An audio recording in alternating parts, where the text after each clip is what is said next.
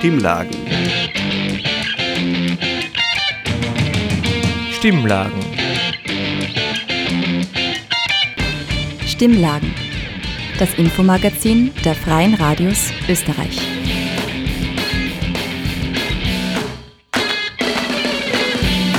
Herzlich willkommen zu den Stimmlagen, dem Infomagazin der Freien Radios Österreich. Am Mikrofon begrüßt euch heute David Mehlhardt von der Unerhört-Redaktion der Radiofabrik Salzburg.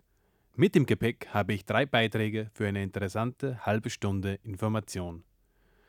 Im ersten Beitrag unterhält sich die Unerhört-Redakteurin Monika Daudi mit dem Historiker Gerd Kerschbaumer anlässlich der Verlegung von 18 neuen Stolpersteinen in Salzburg. Ob österreichische und bolivianische Musik etwas gemeinsam haben, diese Frage stellt Jana Djordjevic dem Musikstudenten Rodrigo Alegre Vargas, der sich beim Verein Liberartes engagiert. Im Anschluss hört er einen Beitrag von Franziska Kinskofer und Susi Huber, in dem sie sich mit dem im September beschlossenen EU-Prostitutionsgesetz beschäftigen und Expertinnen zum Interview bitten. Stimmlagen. Das Infomagazin der Freien Radios Österreich. Am 13. September wurden in Salzburg 18 neue Stolpersteine gegen das Vergessen verlegt. Insgesamt gibt es nun in allen Stadtteilen 506 Erinnerungssteine. Der Historiker Gerd Kerschbaumer hat das Projekt von Anfang an begleitet. Aus Anlass der Verlegung hat Unerhört-Redakteurin Monika Daudi ein Gespräch mit ihm geführt, um Näheres über das Projekt und seine Recherchearbeit zu erfahren. Das Projekt Stolpersteine zur Erinnerung an die Opfer des Nationalsozialismus geht auf den Frankfurter Künstler Günter Demnig zurück und ist inzwischen in 26 europäischen Ländern etabliert. Stolpersteine sind mit Namen, Geburts- und Sterbedaten versehene Messingtafeln, die vor dem letzten selbstgewählten Wohnort oder dem Wirkungsort von Opfern des Nationalsozialismus im öffentlichen Raum verlegt werden.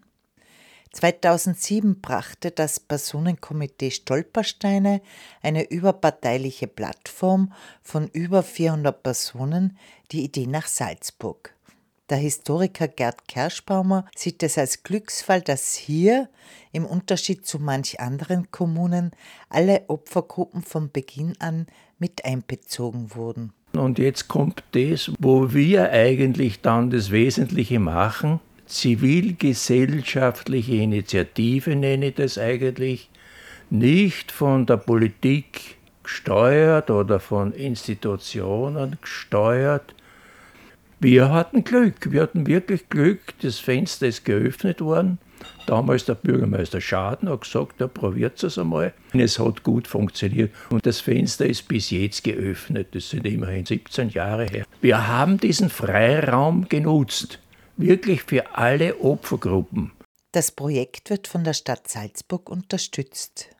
Die Steine werden nicht von der öffentlichen Hand bezahlt. Die Steine, das sind Patenschaften, wenn wir eine Aussendung machen, da, da verlegen wir wieder 13 Steine, da kann man sicher sein, dass in 10 Minuten die Patenschaften vergeben werden.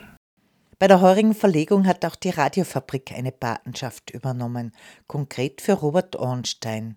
Derzeit wird ein Hörstolperstein über die Familie Ornstein produziert, der im Programm der Radiofabrik und auf der Seite hörstolpersteine.net veröffentlicht wird.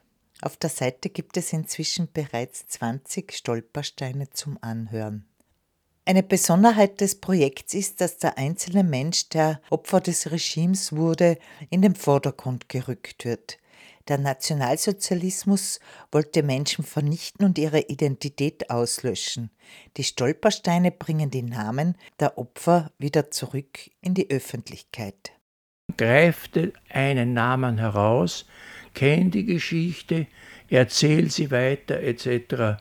Es ist ein Individuum und es ist auch so, dass wenn ich etwas gelernt habe aus Nationalsozialismus und Kommunismus, ich muss das jetzt auch gleich beides sagen, dann äh, sage ich, das Schützenswerte ist das Individuum, die Individualität eines Menschen die durch solchen Staatsterror vernichtet wird. Und warum gibt es 1948, 1949, die Menschenrechte, das ist ja aufgrund dessen, was da passiert ist. Ja? Die Erstellung der Biografien bedarf umfangreicher Recherche. Eine wichtige Datenquelle, vornehmlich für die Gruppe der politisch Verfolgten, sind die Opferfürsorgeakten. Die Hinterbliebenen oder die Überlebenden hatten Anspruch auf Opferfürsorge. Das Fitz bei Roma sind die kaum. Wenige, die einen Anspruch gehabt haben. Und bei den jüdischen Opfern von den 110 aus Salzburg, für die wir Steine verlegt haben, gibt es zehn Opferfürsorgeakten. Man sieht also, man hat also über das Jahr 45 hinaus Opfergruppen weiterhin diskriminiert, gesetzlich diskriminiert. Die Lückenhaftigkeit von Datenmaterial stellt Historiker und Historikerinnen vor große Herausforderungen, wie Gerd Kerschbaumer beschreibt. Nur um das herauszugreifen bei jüdischen Opfern, kommt ja noch was dazu. Es hat in Österreich bis 38 kein Standesamt gegeben. Jede Geburt, jede Trauung wurde a wenn der katholisch war, in einem katholischen Pfarramt, in einem evangelischen Pfarramt oder in der Synagoge, in der israelitischen Kultusgemeinde registriert. Nur der Unterschied ist, dass von den Jüdinnen und Juden nichts mehr vorhanden ist, weil unter dem NS-Regime die Geburten und die Trauungsregister der israelitischen Kultusgemeinde Salzburg vernichtet wurden. Das heißt, es wurde die Identität der Opfer, der Vertriebenen und der Ermordeten ausgelöscht. Es braucht auf alle Fälle viel Geduld, Hartnäckigkeit und Findigkeit, um die richtige Spur in die Vergangenheit zu finden. Bei der Gruppe der Deserteure und Wehrdienstverweigerer war der Zugang extrem erschwert. Warum eigentlich so ein Problem? Es liegt daran, dass die Kriegsjustiz im Befreiungsjahr, genauer gesagt wahrscheinlich ein paar Tage vor der Befreiung, die Akten vernichtet hat. So. Übrig geblieben ist etwas, worauf ich nach Jahren draufgekommen bin, weil man sagt, alles hinterlässt eine bürokratische Spur. Diese Kriegsjustiz musste nämlich, wenn sie jemanden zum Tode verurteilt hat, der hingerichtet wurde, musste nach Berlin eine Meldung schicken. Jeder, das ist auch ganz gleich, ob der jetzt an der Front erschossen worden ist oder wie immer gestorben ist oder sich umgebracht hat, was sehr viele gemacht haben übrigens, bitte, das wissen die wenigsten. So auch die Hingerichteten, Deserteure, Kriegsdienstverweigerer. Das musste man nach Berlin schicken. Und das gibt es in Berlin noch. Und das ist jetzt auch digital. Datenbanken sind für den Historiker Gerd Kerschbaumer für seine Arbeit unverzichtbar. Neben dem Dokumentationsarchiv des österreichischen Widerstandes und Yad Vashem nutzt er zur Recherche und dem Datenabgleich verschiedene US-amerikanische Datenbanken, die umfangreiches Material beinhalten. Wir haben seit 25 Jahren im digitalen Raum, sage ich jetzt einmal, die Datenbanken. Würde das nicht sein, könnten wir auch keine Geschichten erzählen. Über 500 Salzburger Opfer des Nationalsozialismus sind nun namentlich bekannt. Nachzulesen sind die einzelnen Biografien auf der Homepage stolpersteine-salzburg.at. Auf dieser Seite findet man auch alle wichtigen Informationen zum Projekt der Stolpersteine selbst. Die Hörstolpersteine stehen auf der Seite hörstolpersteine.net zur Verfügung. Der Beitrag wurde gestaltet von Monika Daoud. Stimmlagen. Das Infomagazin der Freien Radios Österreich.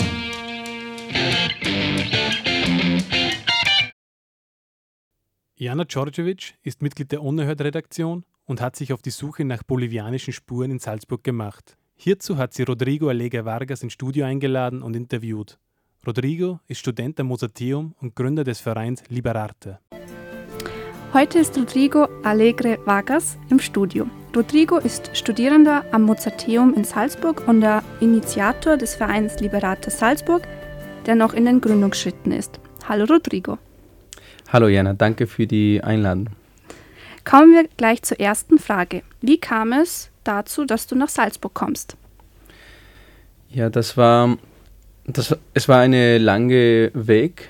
Ich habe erst in, in Bolivien mit Musik angefangen, als ich 16 Jahre alt war und ich kannte eigentlich nicht so viel über, über Europa und über Österreich, über Salzburg. Aber dann gab es die Möglichkeit, äh, dass ich ein Vorsingen für die Universität äh, mache. Und ich habe nicht zweimal gedacht, ich habe, es, ich habe gesagt, ich mache es unbedingt. Und du bist genommen worden? Ja, ich bin genommen worden und natürlich, das war für mich eine große, große Möglichkeit, mich weiterzuentwickeln ne, als Sänger und hier kann man genug Erfahrung sammeln. Welche Verbindung hast du persönlich zu Bolivien?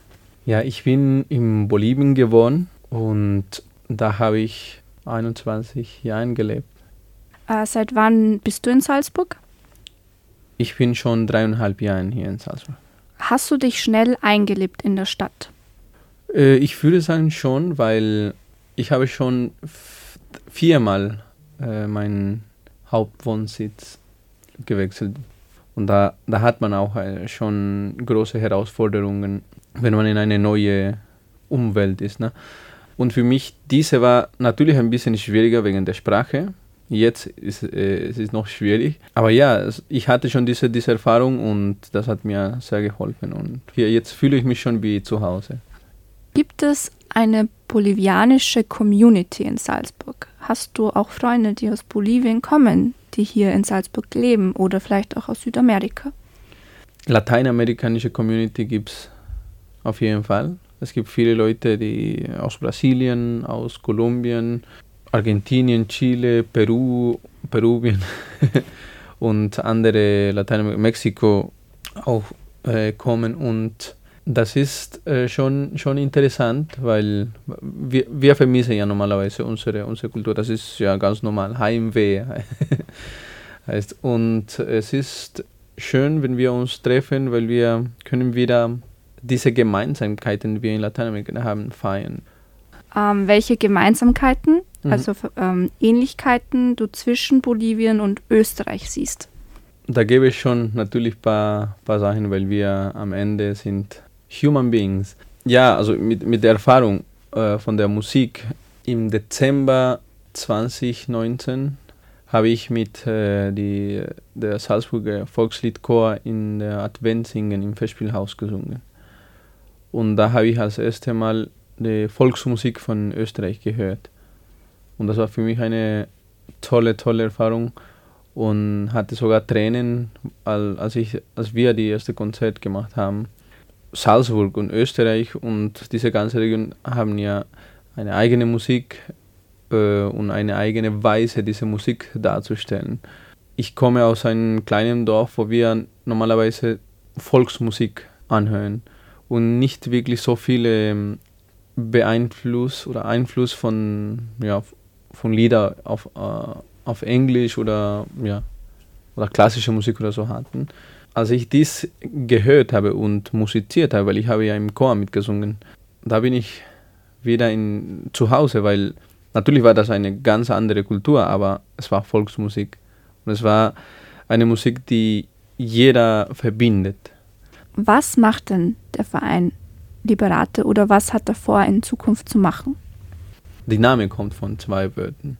Liberar, das, das ist äh, zu befreien und Arte, wir kennen es schon, das ist Kunst. Zusammen, das bedeutet Befreiung durch Kunst. Äh, Liberarte hat zwei äh, Sitzungen, eine ist in Bolivien und eine ist hier in Salzburg. In Bolivien wollen wir nutzen die Möglichkeit, dass uns die Kunst gibt, um Kinder, Jugendliche einfach weitere Möglichkeiten zu geben. Ähm, und zwar mit der Musik erstmal und dann mit anderen Künsten auch. Mit der Musik, wir können ja äh, Chöre machen, wir können Volksinstrumentengruppen machen und zusammen musizieren. Durch dieses Zusammenmusizieren, durch dieses Kennen, das wir kriegen in dieser in diese Praxis, man entwickelt sich mehr. Das wäre unser Ziel, dass die Leute von benachteiligten Regionen Zugang zu Kunstpraxis haben. Und wir möchten eine eine Brücke zwischen beiden Kulturen schaffen. Wenn jetzt Menschen interessiert sind an Liberate, wie kann man helfen oder dich und den Verein unterstützen? Wir haben schon einen Mail-Account. Äh, das Mail-Account ist äh, erst die Name der, der zukünftige Verein. Das ist liberarte.bo, das ist äh, Bolivien, at gmail.com. Da können, da können uns die Leute finden, aber auch im, im Facebook, in Instagram natürlich und wir, wir würden uns äh, freuen, auf, wenn ihr Kontakt nimmt.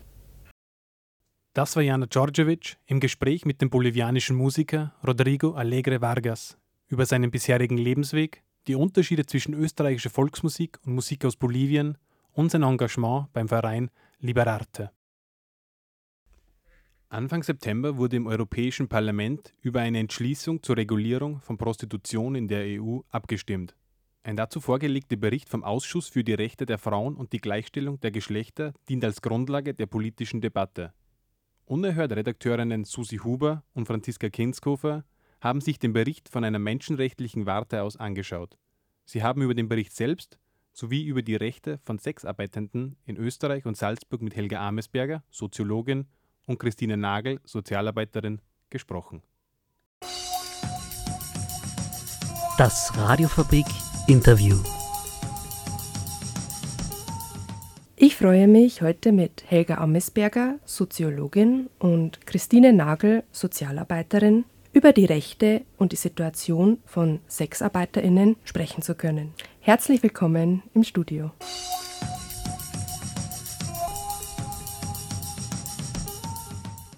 Frau Nagel, Sie arbeiten seit vielen Jahren als Sozialarbeiterin mit Sexarbeiterinnen im Salzburger Land und sind dort ähm, mit Stärke und Leid und wohl auch vielen Stigmatisierungen konfrontiert. Was gibt Ihnen den Antrieb, um sich für diese Menschen, wohl überwiegend Frauen und deren Rechte einzusetzen?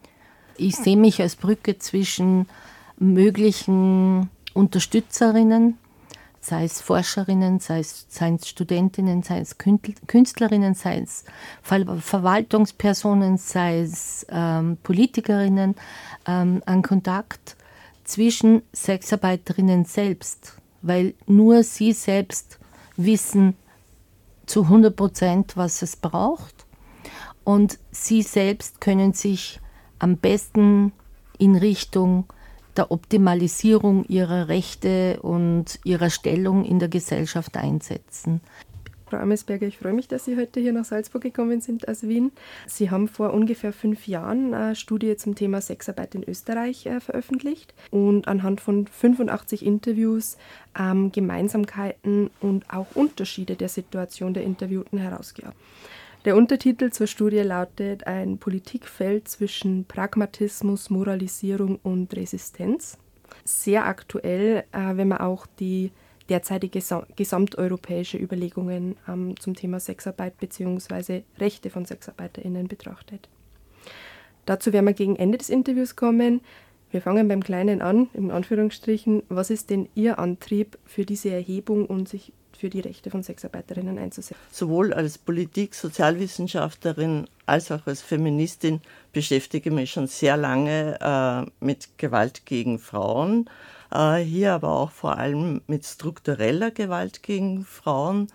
Und aus diesem äh, also aus meinem Verständnis heraus, dass eine gerechte, demokratische äh, Gesellschaft nur dann demokratisch und gerecht ist, wenn auch alle Menschen, die in dieser Gesellschaft leben, in dieser Gemeinschaft nämlich auch leben, gleiche Rechte und gleiche Möglichkeiten und Chancen haben. Ähm, ja, dem ist leider nicht der Fall und daher, ja, das ist auch der Impetus meiner Forschung, ja, mit meiner Forschung dazu beizutragen, ähm, dass die Welt ein Stück gerechter wird. Was müsste denn gesellschaftspolitisch passieren, um SexarbeiterInnen eben auf ihrem langen Weg zu Arbeitsrechten äh, zu unterstützen?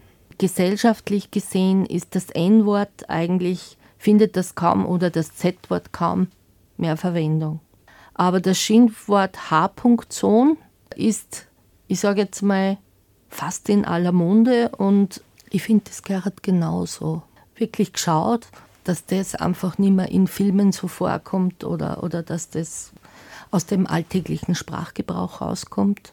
Ich denke, und was wir auch vergessen, dass Sexarbeitende sehr oft mehrfach diskriminiert sind aufgrund der Herkunft, aufgrund des Status vielleicht alleinerziehend, aufgrund äh, des Status vielleicht auch äh, arme Person oder, oder nicht, nicht richtig wohnungsversorgt oder ethnische Herkunft und so weiter. Das ist ja oft so ein, ein, ein Rundumpaket. Es kann es sein, ist es aber auch nicht für alle. Ja? Es ist eben es ist sehr, sehr unterschiedlich von der Studierendenperson, die sich in, in Salzburg das Wohnen nicht leisten kann und im Internet dafür äh, äh, sexuelle Dienstleistungen wirbt, bis zur, was weiß ich, also 14 Prozent meiner, meiner Klientinnen letztes Jahr waren Großmütter.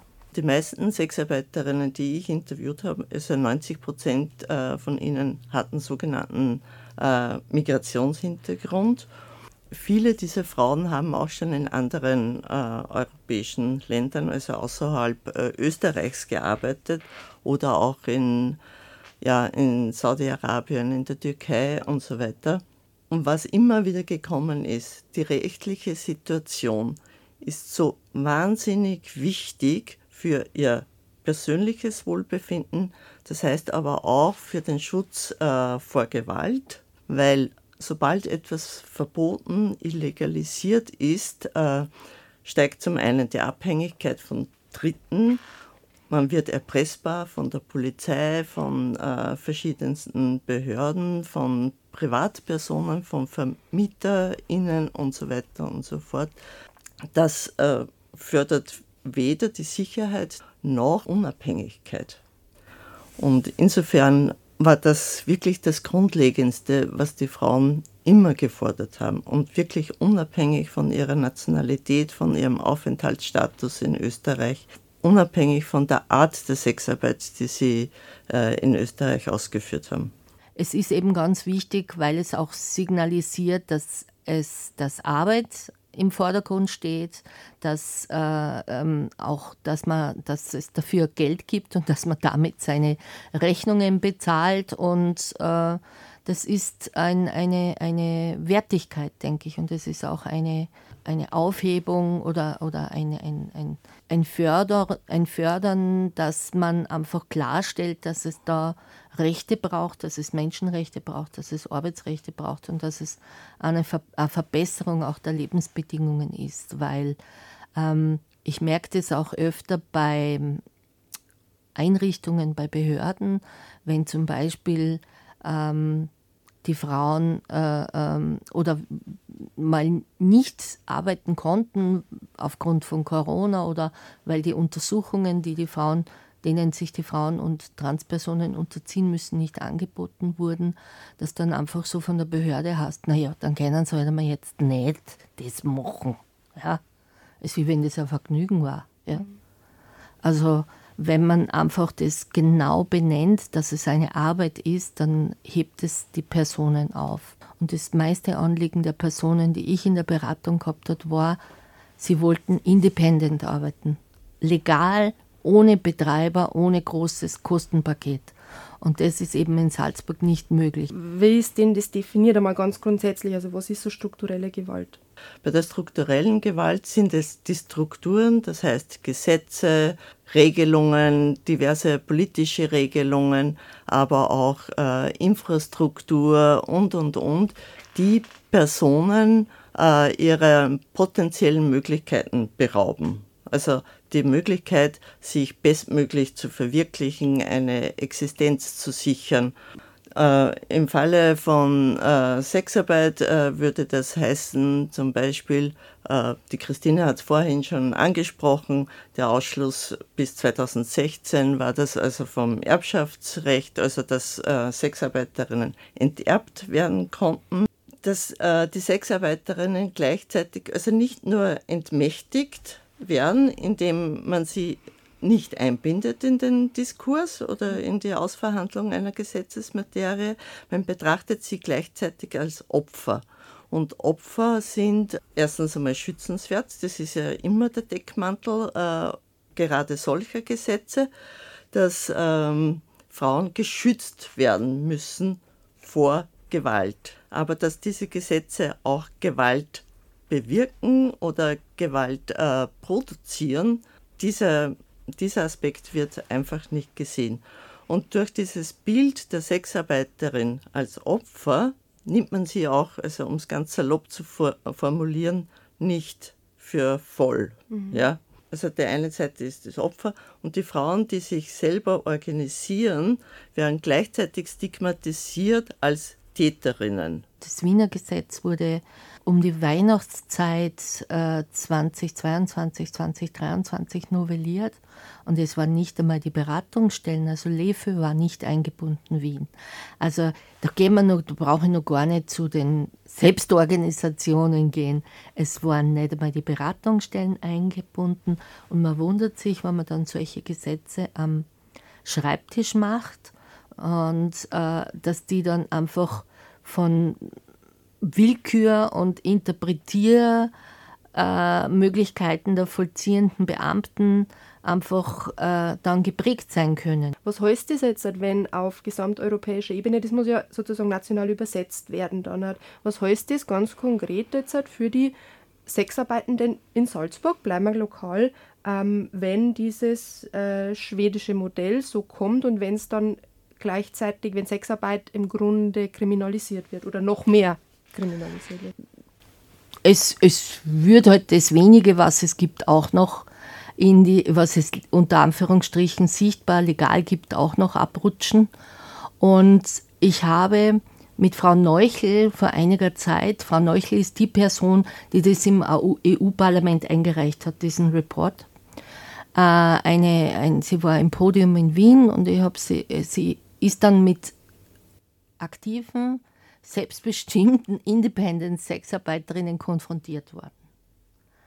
Und wie sie dann wirklich nicht mehr rausgekommen ist aus dieser Nummer, dass alle Opfer sind, dann hat sie gesagt, naja, aber sie müssten dann schon aus Solidarität einverstanden sein, dass wir das einführen und sie können ja eh weitermachen, was wollen. Sie können so quasi eh umeinander H-Punkt, wie sie wollen. Da mischen wir uns eh dann nicht ein. Also was man durch gesetzliche Regelungen verändern kann, sind Arbeitsbedingungen. Aber was man nicht durch gesetzliche äh, Regelungen verändern kann, ist die Größe des Marktes. In Bezug auf die Größe des Marktes verändert man nur das Verhältnis des illegalisierten und legalisierten Bereiches. Das Radiofabrik Interview.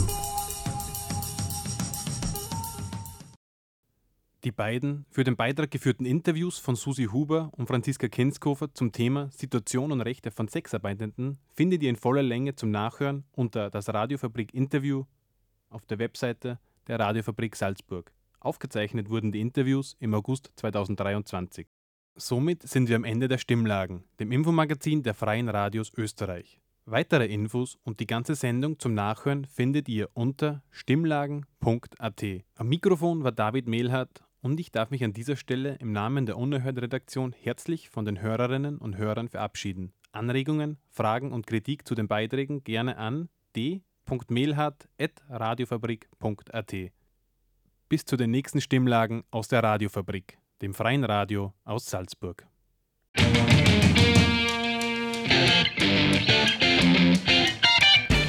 Sie hörten das Magazin Stimmlagen das Infomagazin der Freien Radios Österreich.